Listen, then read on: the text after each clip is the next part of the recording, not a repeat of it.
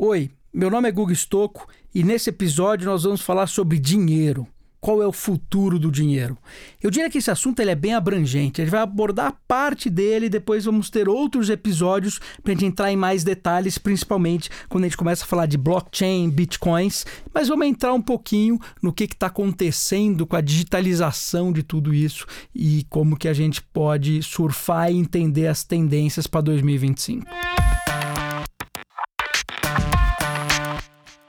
Então, os serviços financeiros serão completamente diferentes da forma que a gente conhece hoje. Vale lembrar o seguinte: quando a gente está falando de dinheiro, o que é dinheiro?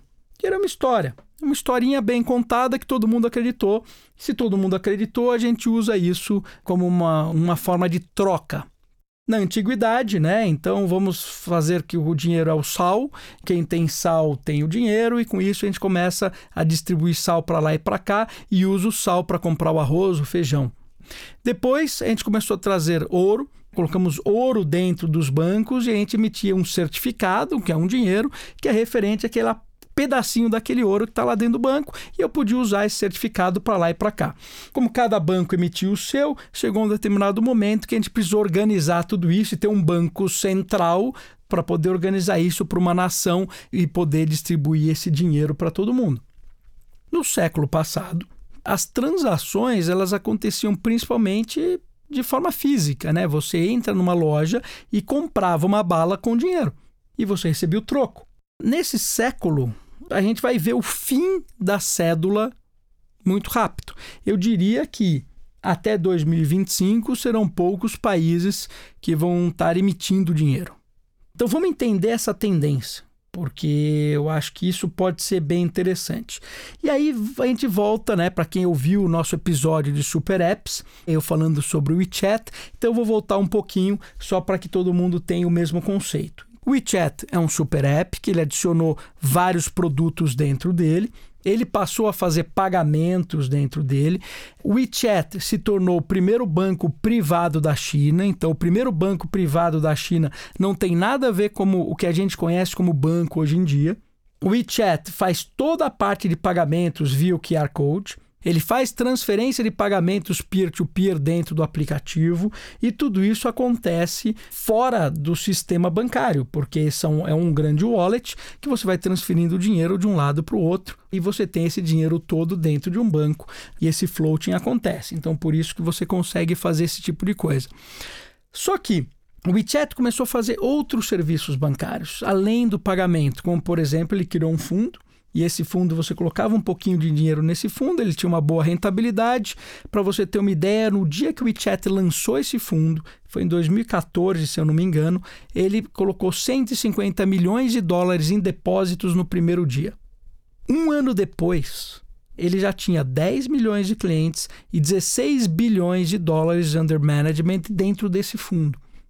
E aí, obviamente, ele tira uma licença bancária porque ele passa a ter volumes expressivos ali dentro. Então, ele é um banco que não tem nada a ver como um banco. E o crescimento do pagamento começou a ser tão forte, tão forte, tão forte, que na China acabou o dinheiro, literalmente. Então, os mendigos, quando você vai lá na China, tem vários vídeos na internet que você pode olhar, o mendigo carregando um QR Code no pescoço. Por quê? Porque ele não tem como receber dinheiro, então ele vem com o QR Code para que você, com o aplicativo, possa pagar ou dar um dinheirinho para aquele mendigo lá dentro. Isso mostra um pouco do que está acontecendo. 2025. Tem uma decisão que os bancos, as instituições financeiras e as empresas, de um modo geral, têm que tomar a decisão hoje. A decisão é o seguinte: eu vou ser uma funcionalidade ou eu vou ser um ecossistema? Eu tenho que definir que caminho tomar. Se eu sou uma funcionalidade e eu empresto dinheiro, eu sou o melhor cara que empresta dinheiro. Eu uso inteligência artificial e toda a tecnologia para emprestar dinheiro de uma forma cada vez mais rápida, mais barata e melhor. E eu vou fornecer esse serviço para os ecossistemas. Ou eu vou ser um ecossistema. Então, por exemplo, o WeChat é um ecossistema e a grande diferença, enquanto a funcionalidade está focada no produto, empréstimo, o ecossistema está focado o quê? No cliente, na pessoa, no usuário.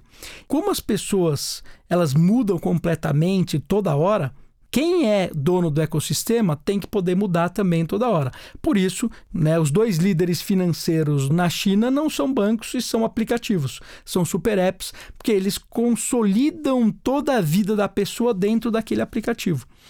Em 2025, você, como empresa, vai ter que definir se você é uma funcionalidade ou se você é um ecossistema. Tá? E ecossistema é muito mais difícil e exige que você conheça o seu cliente melhor que todo mundo.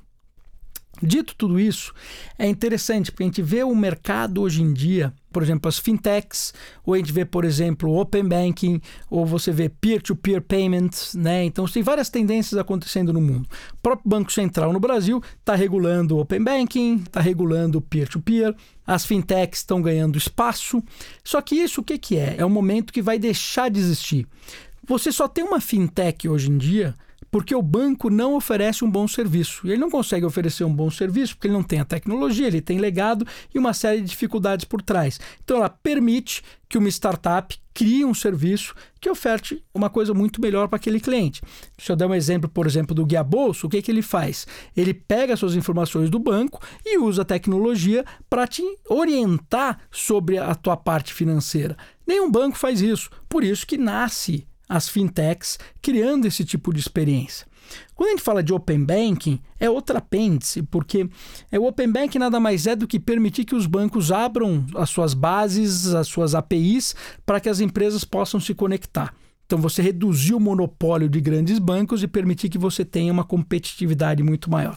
Então, isso começou lá na Europa. Então, a Europa, por causa da própria comunidade europeia, teve que fazer isso, porque senão o banco grego não ia conseguir nunca competir com o banco alemão porque sempre em algum momento você depende do banco alemão, que ele não, ele não libera o acesso, o banco grego não consegue subir, então vamos tornar o mercado mais competitivo e fazer com que esses bancos todos abram suas APIs para o mercado.